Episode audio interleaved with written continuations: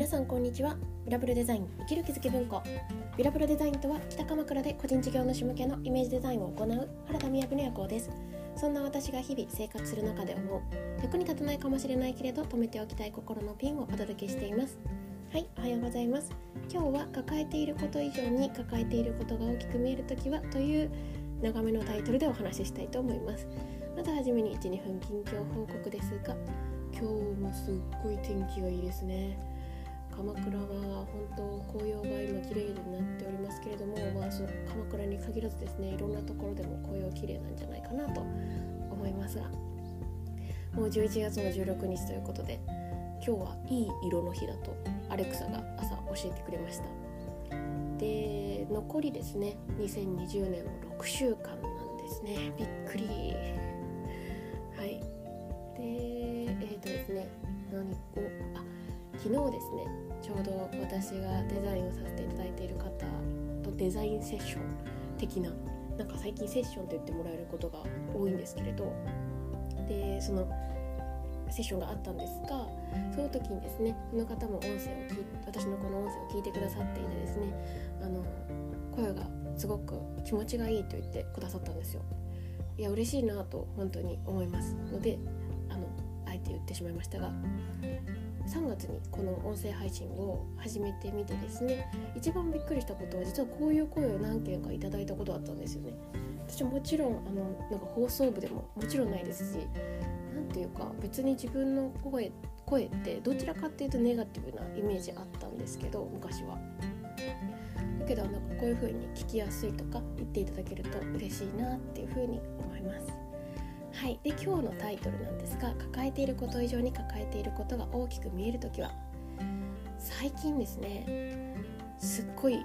やる気があるんですよね。やる気があるっていうか楽しい感じがあってですねもちろんやらなきゃやらなければいけないっていうのはおこがましいですけれどもただあやらねばならないなみたいなことがたくさんあるんですがなんかですねその空いた時間にあこういうこともやりたいなとかでいっぱいなんですよ。事実それがいっぱいすぎて昨日は本当は多分1時ちょっと前に寝れたんですけど何て言うんですかね湧きすぎて寝られないみたいな。で私は何をやったかというとですねあのもうあまりにも浮かんでくるので頭の上にですねちょっとこう手を置いて置いといてっていう分かりますかね？これはちょっと置いといてっていうジェスチャー。をしたらスッと寝ました。すごいですね。なんかあの人ってシンプルなんだなって思います。であでもなんかそのねる前にね思いついたことってメモしとけばよかったなと少なくともアレクサに言っとけばよかったなと今朝起きて思いますが。で今日のタイトルなんですけれどもそもそもですねだんだんなんか最近本当もうこの音声聞いていただいてる方は私元気なのかなっていうぐらい、まあ、落ちてる時とかもあったんですが珍しくですね。でもあのもともとこう向上しつつあったり体調自体もすごい何て言うんですかね朝早く起きやすくなったりしていたんですけど、あのー、これをもっと本当に変化していったキーワードがあったんですよ。で今日はその、えー、話をしたいと思っていて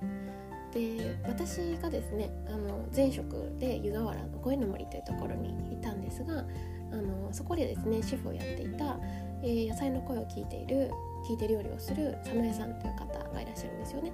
で早苗さんとはホームページを作らせてもらったりとかとはこの前は浜松に一緒に行くことになったりとか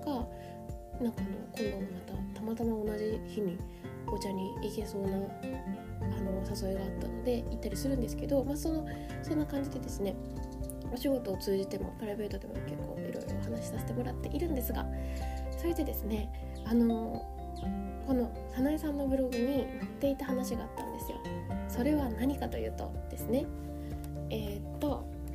一つ一つをやっていこうっていうタイトルなんですけど今ちょっと焦ってるのですねあれ？パソコンに出しておいたはずなのになくなっちゃったってやつなんですが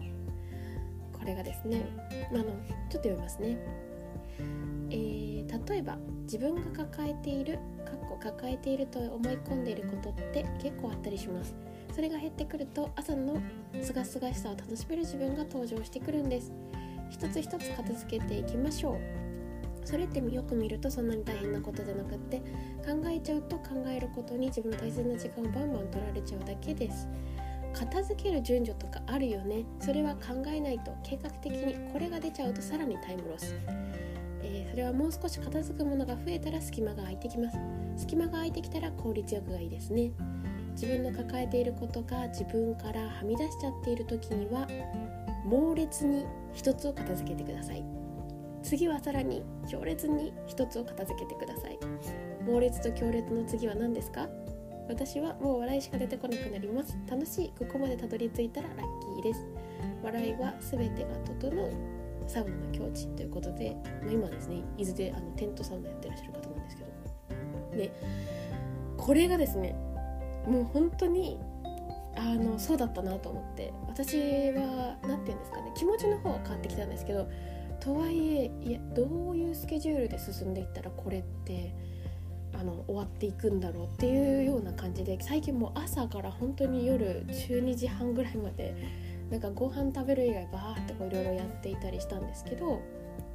で何て言うんですかねこう仕事の時間ってこういう風に考えるんだなって私はもう本当に社会人として学ばせてもらってるといつも思ってるんですけどまず、えーと、人と打ち合わせをさせていただく時がありますよね。なんか打ち合わせに限らず今日の午後だったら八王子から、えー、思いを可視化するデザインということでニーズのママさんがいらっしゃってくださいますけどそういうこう対面でのお話の時があります。でプロジェクト的に進ませてもらっていることもこう実際に打ち合わせをしたりとかする時がありますよね。あとはグラレコとかそういうあの会議に入ったりイベントに入ったり週末は2つ会議のあイベントのグラレコも書いていたので、まあ、そういうお仕事もありますよね。で私の場合は思考の学校の認定講師もしているので、まあ、そういうふうにこう開くイベント開くものもあります。でこの辺はなんか人と一緒に時間を共有するので何て言うんですかね落ちるっていうことはないですね。あ気分がではなくて、えーと進まないっていうことはないですねででもあのあと日々ですねものすごいこうご連絡があると思うんですよ。特にあの私は会社に入ってるわけではないので会社の場合はきっと会社のメールでねあのやり取りすると思うんですけど私の場合はほとんど皆さんがメッセンジャーから LINE でつながっているのでそうすると何て言うんですか？なんかこう一呼吸するとバッて結構入っているわけですよね。であのなんか日程を調整することとか日程変更とかなんかそういったやり取りでだいぶ時間がまたなくなる感じですね結構こう意識してないとなんかそそれだけである意味一日を終えられるぐらいあるんじゃないかっていう時も正直あったりするんですけれどでそれ以外の時間で制作するとかあと考えるっていうことが必要ですよね。でこっちの方が仕事ある意味本質的というかそれを実際に作っていくっていうことが重要だったりする。でこの作っていくっていう時間をなかなか取ることが難しい時もあったりしてですねいやそれは私のスケジュール管理の問題だろうって話なんですけれども、まあ、そうなんですよ。でで、えーと、まさにあの今日今週の土曜日ぐらいですね今週の土曜日ぐらいにああこの仕事は良かったなーって言ってこうブラレコが終わるじゃないですかそしてあちょっとなんかお話の相談みたいなんですねあの仕事の相談みたいな時間があってそこからここから夜できるかなとか思っていたんですけれど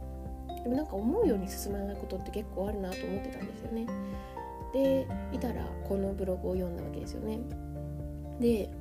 なんかあそっかそっかあのこれ片付ける順序とかあるよねってなんか積もり積もってくれば来るほど考えちゃうんですよね。でこれが出ちゃうさらにタイムロスって書いてあって えマジっすかって思ったわけですよ。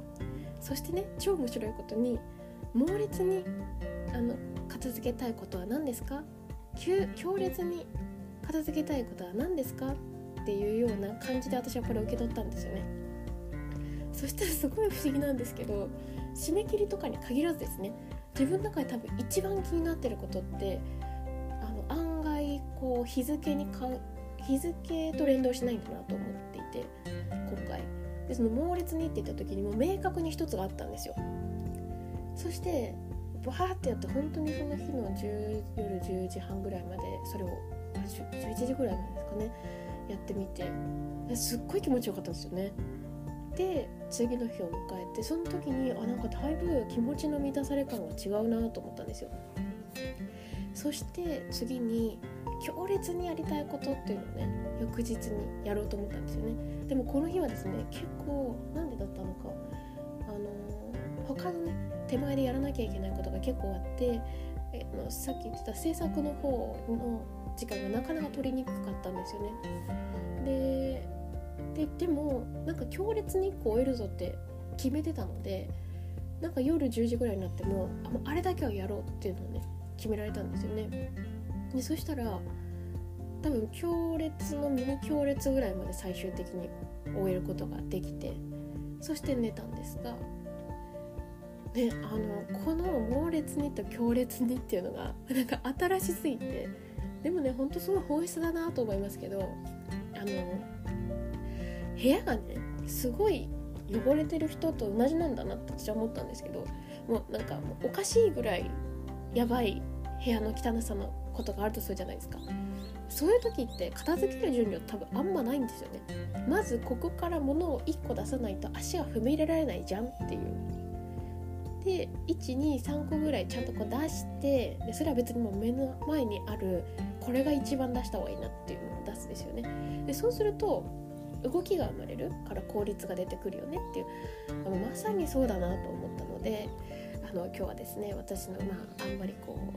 う何て言うんですかね計画さの欠けている恥ずかしい部分とそして早苗さんの素敵なブログを紹介させていただきました。今日も聞いていただいてありがとうございます。良い一日をお過ごしください。バイバイ。